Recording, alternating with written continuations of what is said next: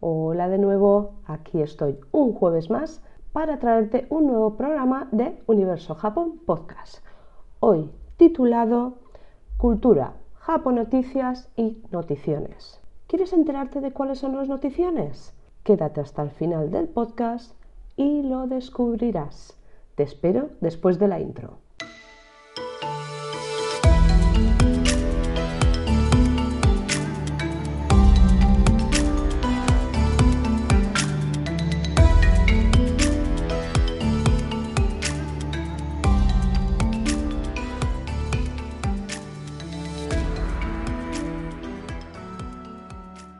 Bueno, vamos a empezar, que se nos va el día, que se nos va el día volando.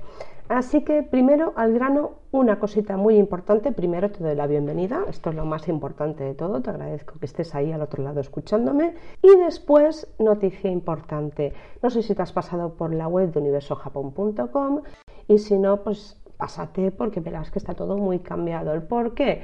Bueno, eh, voy a sacar mi lado más artístico y más disruptivo y yo creo, no sé si a finales de este mes, principios, o sea, a finales de este mes, perdón, hemos finalizado el mes, mañana empieza otro, no tiene sentido, final de mes, final del que viene o el otro, la tienda va a disponer de unos productos nuevos que van a ser productos muy exclusivos, personalizados, es decir, habrá una parte del producto que tú podrás personalizar y que tiene que ver con algo de la cultura japonesa o del día a día japonés y que va a contar con un diseño muy peculiar.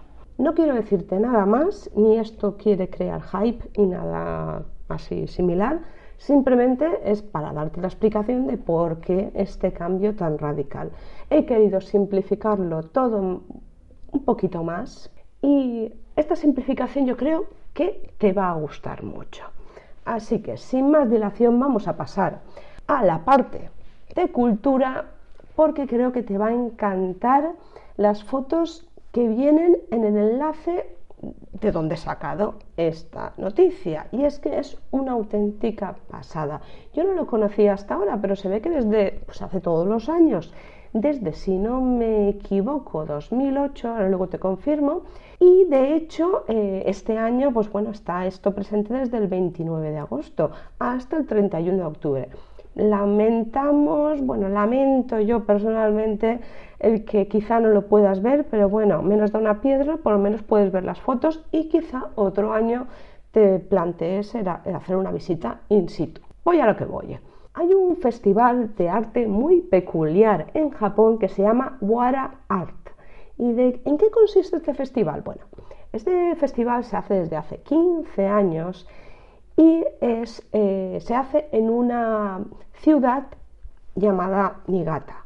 Bueno, Niigata, con doble e, que está en la costa oeste de la isla de Honshu. Es la mayor ciudad agrícola del país y allí están los mayores campos de arroz de todo Japón. Cuando se cosecha el arroz em, queda una cantidad bestial de paja que ahora mismo está sobrante. Anteriormente se usaba para el ganado, para diferentes utensilios domésticos, para las famositas sandalias estas Zori, luego para cestos, sillas, muebles, incluso para, para las casas. No sé si habéis visto estos tejados tan chulos ¿no? que, hay en una aldea que no recuerdo ahora mismo cuál es, pero lo averiguaré. Y que he visto un montón de veces, pues me he olvidado el nombre. Lo siento, el nombre no es lo mío, pero vamos a lo que vamos, que nos desviamos. Bueno, pues toda esa página, hay esa página, esa paja se le tenía que dar alguna, algún tipo de utilidad. Y dijeron, oye, pues vamos a hacer algo artístico, ¿no? Entonces, bueno, parece ser que la idea surgió en 2006, eh, cuando el ayuntamiento de Nigata, pues, pues pensó en qué podía hacer con esa paja sobrante de las cosechas de arroz. Y entonces la idea que a mí me parece fantástica, fue crear enormes figuras de página Bueno, no sé qué pasa hoy. Paja, no página, paja. Para dar forma a un festival cultural. Entonces pidieron ayuda a la Universidad de Musashino, en Musabi, en Tokio, y ahí, pues bueno, pues se unieron para, para preparar una colaboración muy chula. Entonces, lo que hacían era los agricultores de la, de la aldea de Nishikan, que bueno, ahora mismo pertenece a Niigata, cortan, preparan la paja y luego llegan eh, los estudiantes de arte urbanitas de Tokio, están alojados en, en las casas de estos agricultores y durante unas semanas construyen las figuras.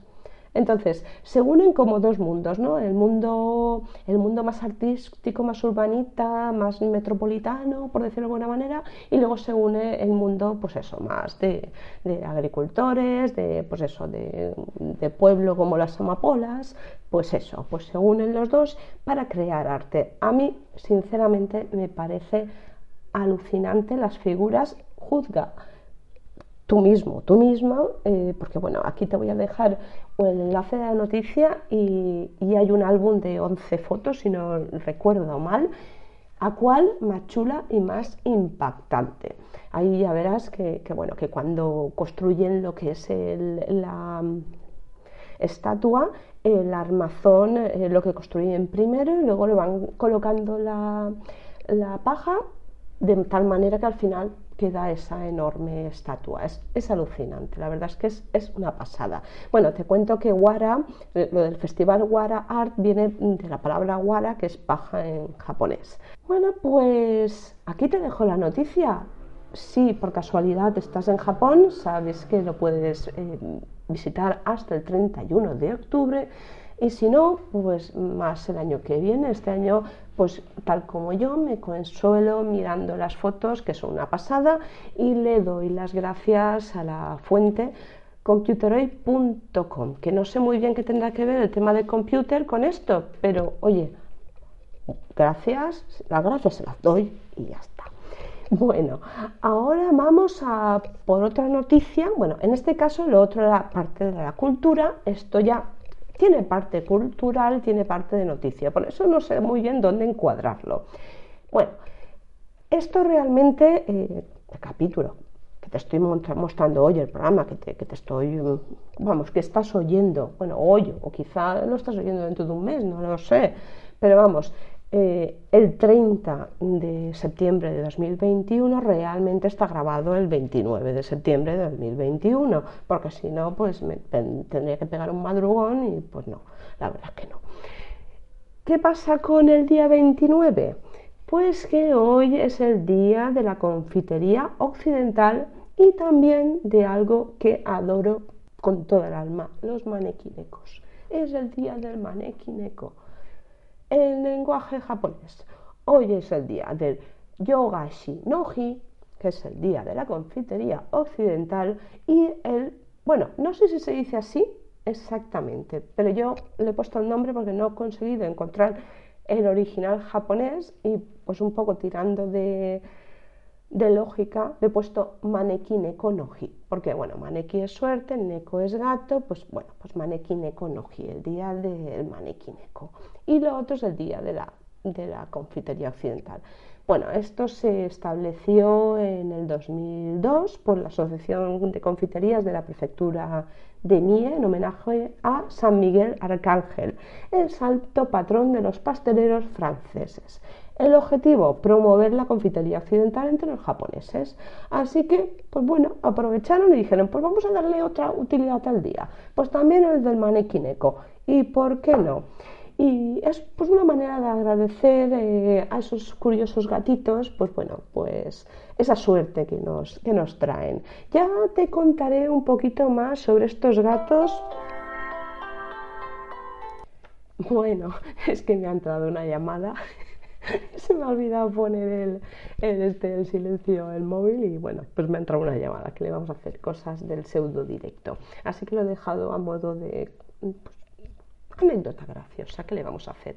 Bueno, como te iba diciendo, ya te contaré un poquito más sobre el manequineco porque tiene mucha tela. O sea, es algo que, que tiene un origen histórico, que es muy importante y que creo que se merece un programa entero. ¿Para qué vamos a irnos con medias tintas? No, no, el programa enterito.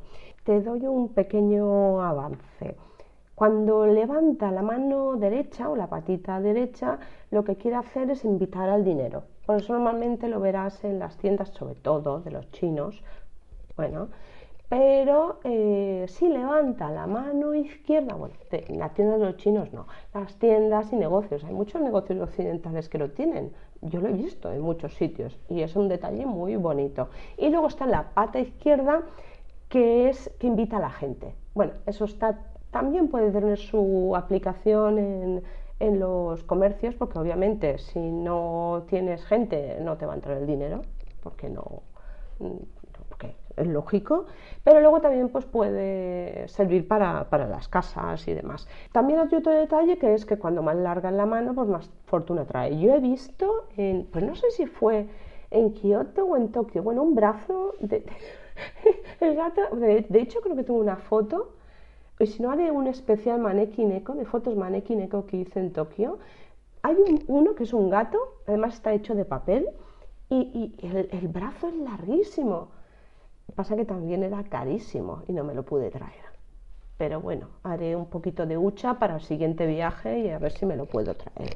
Bueno, de momento le voy a dar las gracias a la fuente noticiasnipon.jp y vamos a la siguiente. No sé si conoces un poquito, que supongo que sí, la fama que tienen las máquinas expendedoras de todo tipo de productos en Japón. Hay infinidad, pero infinidad de vídeos en YouTube que te enseñan máquinas súper bizarras.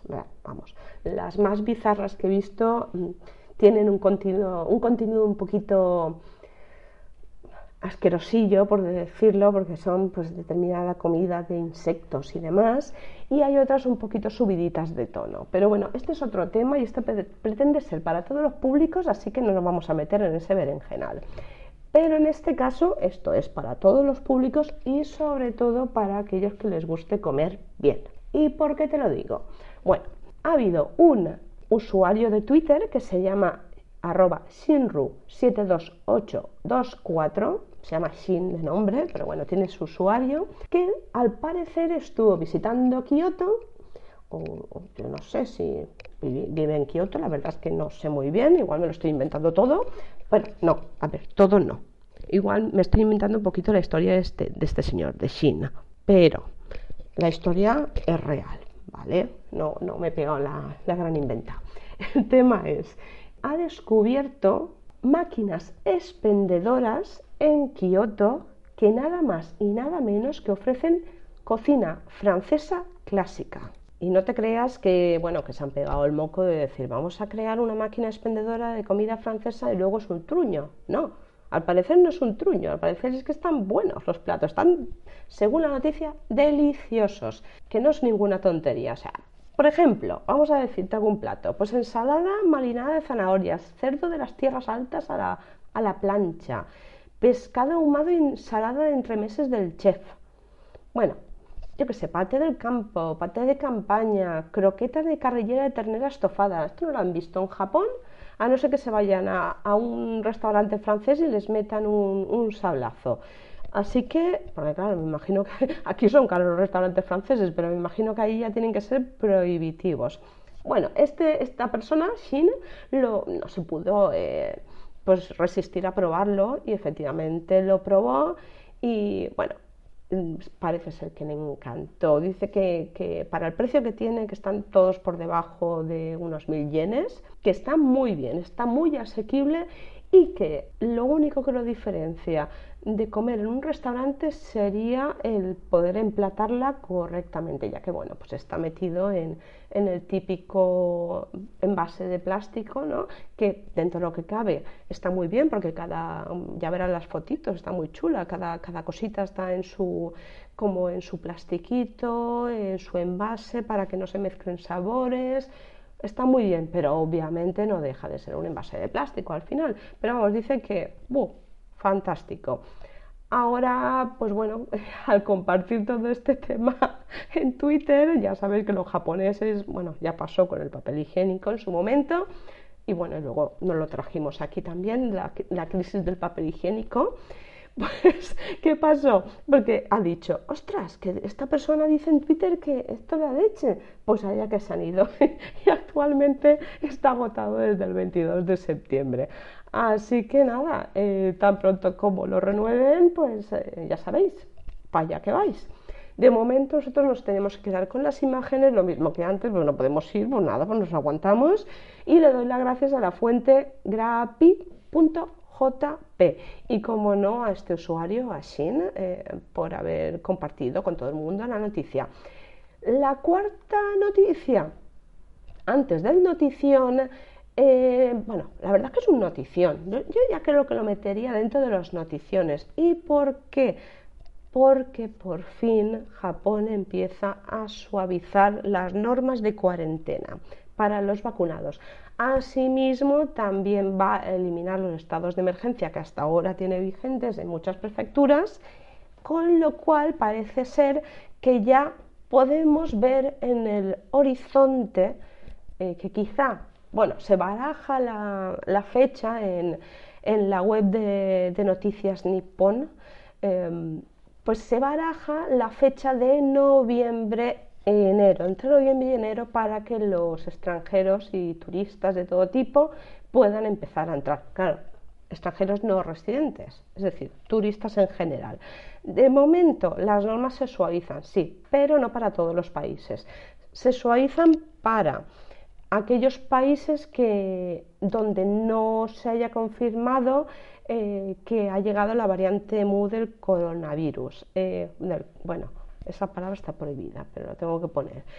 De momento, ¿qué te piden? Pues que en los 14 días antes de haber viajado, pues estés con las vacunas al día, siempre y cuando las vacunas estén en la lista que, que bueno, Japón considera que son vacunas válidas Buena noticia, España está dentro de, es el certificado de vacunación que ellos consideran como válido. Es decir, si te has puesto AstraZeneca, Pfizer y la otra creo que es eh, Moderna o algo así. Sí, creo que sí.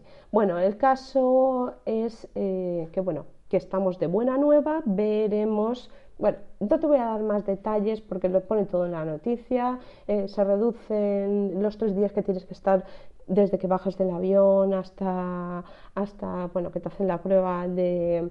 En los tres días esos desaparecen si estás vacunado, pero luego tienes que irte a un sitio en el que te, confinas 14 días. Y ahora se reduce a 10 si después de esos 10 días das negativo en, la prueba. Pero bueno, eh, eso todavía, pues si vas de turismo, pues no es posible. Pero es como una luz al final del túnel. El túnel es largo, pero tiene un final. Eso es la buena noticia. Así que vamos a ser positivos y vamos a pensar que el año que viene podremos viajar a Japón. Bueno, le doy las gracias a la fuente newsonjapan.com y también a Nippon, bueno, Noticias Nippon o a News, que bueno, aquí hay un pequeño vídeo de donde dice la noticia en una televisión japonesa. Y ahora viene el notición. Ahora viene el notición. Porque el fin de semana del 9 y 10 de octubre, que esto es este fin de semana, no, el siguiente, tenemos aquí en Alicante el Salón del Manga y Cultura Japonesa, en el cual yo voy a estar el domingo. Así que, si me queréis, venidse. Como dice la pantoja, pues la pantoja decía al revés, si me queréis, irse. Pues no, vente. ¿Por qué? Porque voy a estar ahí, mm, yo creo que se va a hacer ahí alguna grabación de un podcast tanto para, para Universo Japón Podcast como para el podcast en el que colaboro, Ohana Shikai. Vamos a hacer alguna cosa ahí que va a estar muy chula, va a estar muy chula. De momento, ¿que no conoces qué es el Salón Manga y Cultura Japonesa de Alicante? Pues te cuento se hace en la Feria Alicantina, IFA. Eh, ahí, pues bueno, desde 2011, que es cuando surgió la idea, se, vio la necesidad de crear como un punto de encuentro entre diferentes diferentes grupos de gente que, bueno, tanto les gustaba el manga, el anime, los videojuegos, la cultura japonesa, y entonces, eh, bueno, pues se creó el Salón del Manga.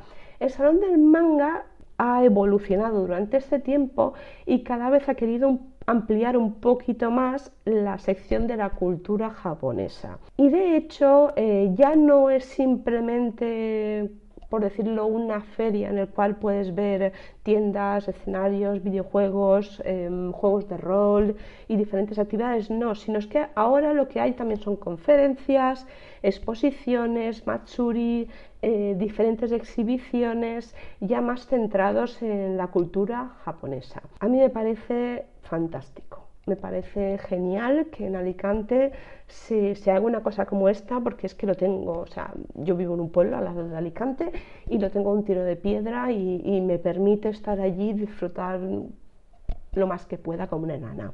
Además, este año es que hay una cantidad de invitados bestiales. Te voy a dejar caer dos, bueno, dos no, tres nombres que para mí son muy importantes, por tres partes distintas. Japonismo. ¿Te suenan?